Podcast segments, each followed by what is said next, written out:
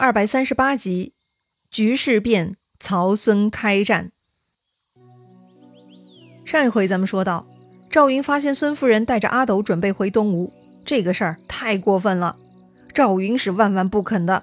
于是赵云啊，追了十几里地，弄到一条渔船，追上了东吴大船，又上船呢，从孙夫人手里抢到了阿斗。但到了这一步啊，赵云呢僵住了，他一手抱着阿斗，一手挥舞宝剑。根本没有办法上岸逃离呀，只能眼睁睁地跟着飞快的东吴船向东而去。一旦船到了东吴，那赵云就麻烦了，想要再护着阿斗就更困难了。赵云是很焦急呀，一边挥舞宝剑，一边思考对策。正在这万分危急时刻，突然张飞带着巡江船队拦住了东吴船。张飞呢，二话不说，砍掉了东吴的项目经理周善啊，要求孙夫人跟自己回去。但是孙夫人呢，是以死相逼，非要回东吴见母亲。此刻看到孙夫人要投江自杀，张飞也不敢再坚持了。于是呢，他跟赵云商量了一下啊，好像呢逼死夫人实在是不太合适，那不是当臣子该干的呀。得了，算了吧，咱就护住阿斗吧。于是呢，张飞就对夫人说了：“俺哥哥是大汉皇叔，也不辱没嫂嫂。今日一别。”如果还能想到我哥哥恩义，就早早回来吧。说完呢，张飞就抱着阿斗跟赵云啊回自己船上去了。东吴的五条船嘛就直接放行了。哎呀，可惜呀，孙夫人跟刘备这对夫妻呢，本来呢也就是政治婚姻，是孙权、周瑜想出来的计策，作为引诱刘备的诱饵而已。但没想到。孙夫人跟刘备大叔却是情投意合，夫妻融洽，那是非常难得呀。不过呢，他们的婚姻啊本就不正常，不是夫妻感情可以决定的。开始是个局，结束呢还是个局，都是孙权摆的局呀。可怜的孙夫人呐，就这样离开了荆州，从此就再也见不到刘皇叔了。婚姻呢就此被张昭、孙权给断送了呀。哎呀！身不由己呀。说回张飞、赵云，他们带回阿斗呢，还是很高兴的。差点被东吴抢走，那就多一个人质了。这个时候，迎面来了一个更大的船队，那是军师诸葛亮带来的大船队呀。原来呢，诸葛亮发现孙夫人带阿斗出逃，所以赶紧带兵来追的。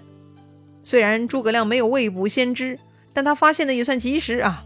算算时间呢。也是能在东吴船靠岸前追上他们的。此刻诸葛亮发现张飞、赵云带了阿斗，心里就放心了。于是三个人高高兴兴一起回了荆州。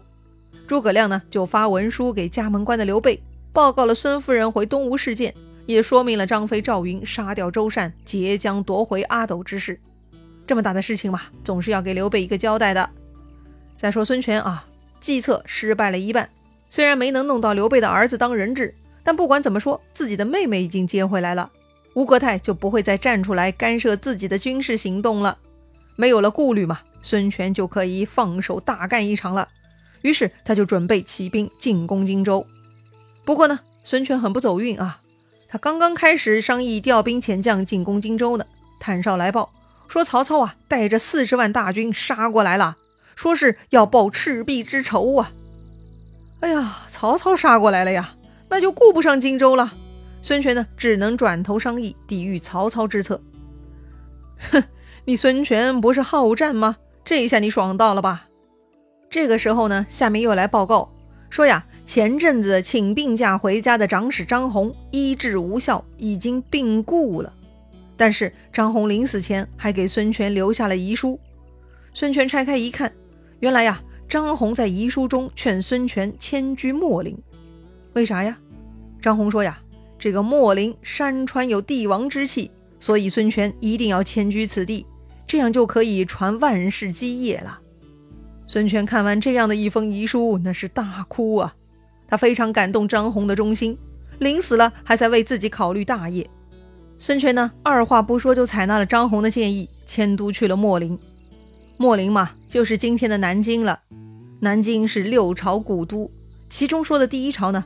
就是孙权的东吴了，所以啊，南京之所以成为帝都，还得感谢张宏的独到眼光呢。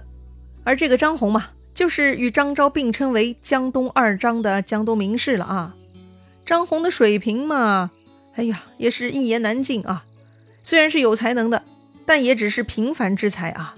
当年气死孙策，也有张宏乌龙的功劳的。这些呢，咱们前面也说过，有兴趣的朋友可以翻到前面再回顾一下啊。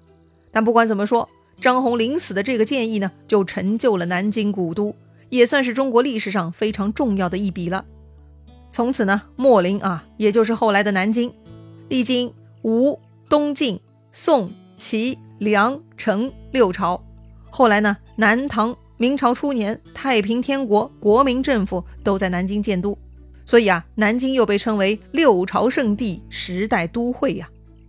孙权迁都秣陵后，在石头山上筑城，取名石头城，是一个很重要的军事防御工事啊。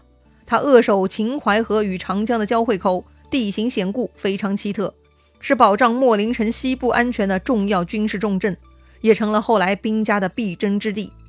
光有了石头城还不够啊，这不是曹操要带兵南下了吗？吕蒙呢就提出建议。说呀，要在北面增加防御工事，以抵御曹操。具体来说呢，就是在濡须水口造一个屋。所谓屋嘛，就是提土旁加一个乌鸦的乌字，哈，就是一种防御用途的建筑。虽然东吴众将啊都不以为然，觉得防御嘛有船就够了，但孙权呢却很赞成吕蒙的观点，派遣数万军人呐去濡须口动土修建了这个濡须坞。这个濡须口啊，其实已经在如今的安徽省境内了啊，是指这个濡须山和七宝山之间的水口。这个如须山嘛，在今天安徽省马鞍山市下辖的含山县境内，临河设关呢，称为东关；而七宝山呢，在今天安徽省无为县境内，临河呢也设了关卡，称为西关。这两座山呢，正好是东西对峙，形成险要地势，成为巢湖的出口，是非常重要的战场。这个如须坞的建立呢，为东吴设置了北方屏障，有很高的军事价值。东吴这回的行动力是杠杠的啊！果然啊，得罪了联合抗曹的伙伴，得自己单干，必须东吴要自立自强啊。不过呢，这个自立自强的效果还是要有待检验的啊，还得看看了不起的军事家曹操的手段呢。不过，在咱们细说这场战争之前呢，得把这些日子曹操那边发生的一件大事得先交代一下。啥事儿呢？哎呀，这个曹操的智囊、开创基业的好伙伴荀彧，他服毒自杀了。啊，这是怎么回事啊？这么重要的人物怎么会服毒自杀呢？他是哪里想不开了？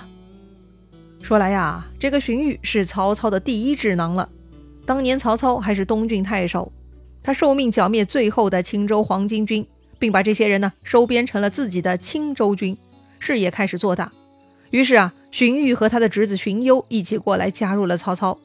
荀彧呢，高瞻远瞩，有长远谋略，曹操是非常喜欢他的，称他为自己的张子房。张子房嘛，就是张良了。曹操把荀彧啊比作张良一样的人才，那是极高的评价了。而荀彧呢，也不辜负曹操对他的重视，他给曹操规划了非常好的发展路线，他让曹操积极辅佐天子，拿下天下大权。既能匡扶汉室，又能实现自己的政治抱负，简直就是完美呀！曹操呢，按照荀彧的指导，积极跑去营救汉献帝，将汉献帝搞到许都，好生供养，夺得天下大权。然后呢，一一解决了各地豪强，成为天下最大的势力。一度曹操在外征战，荀彧呢就在许都替曹操打理后方，管理的井井有条，这样才有了曹操的成功啊！所以呢，曹操胜利的军功章上有荀彧的大大功劳啊。但是尽管如此，花无百日红，人无千日好啊。时间长了，好搭档也会出问题了。有一个官员名叫董昭，他官居长史，其实也是皇帝身边的人啊。但是呢，他一直向着曹操。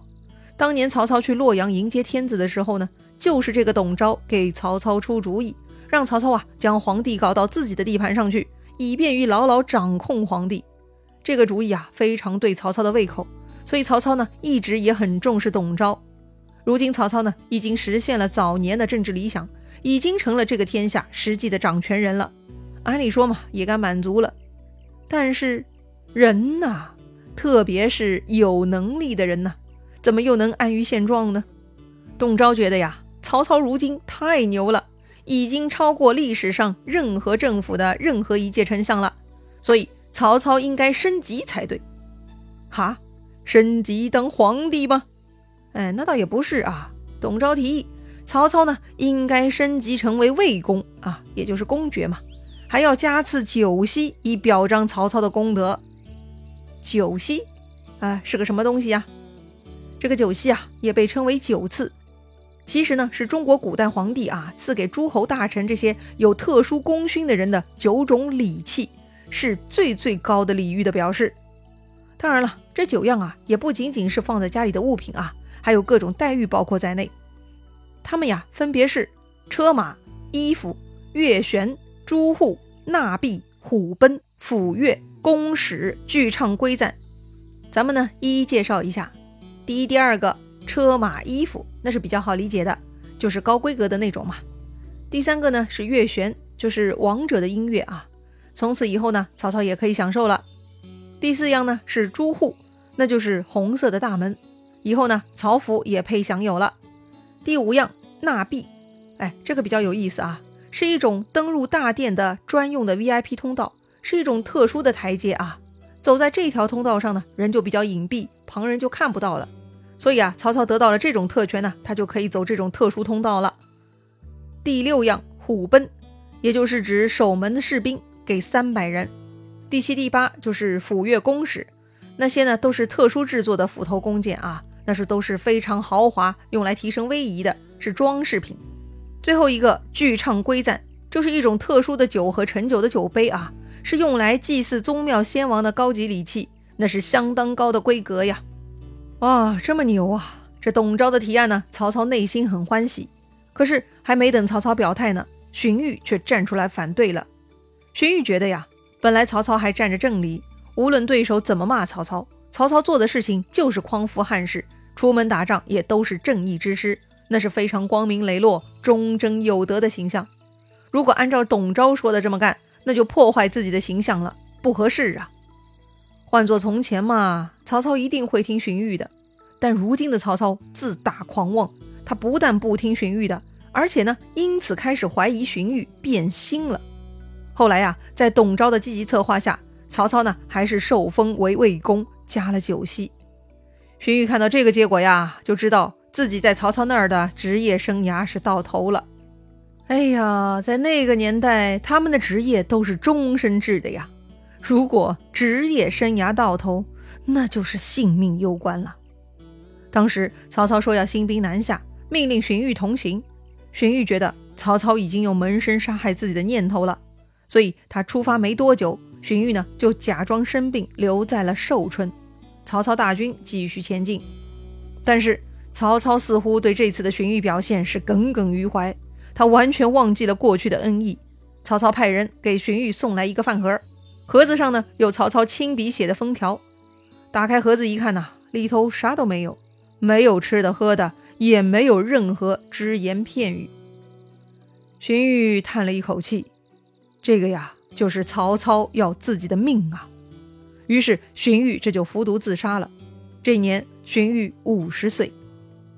曹操听说荀彧死了，又非常懊丧，下令为荀彧厚葬，还追谥他为晋侯。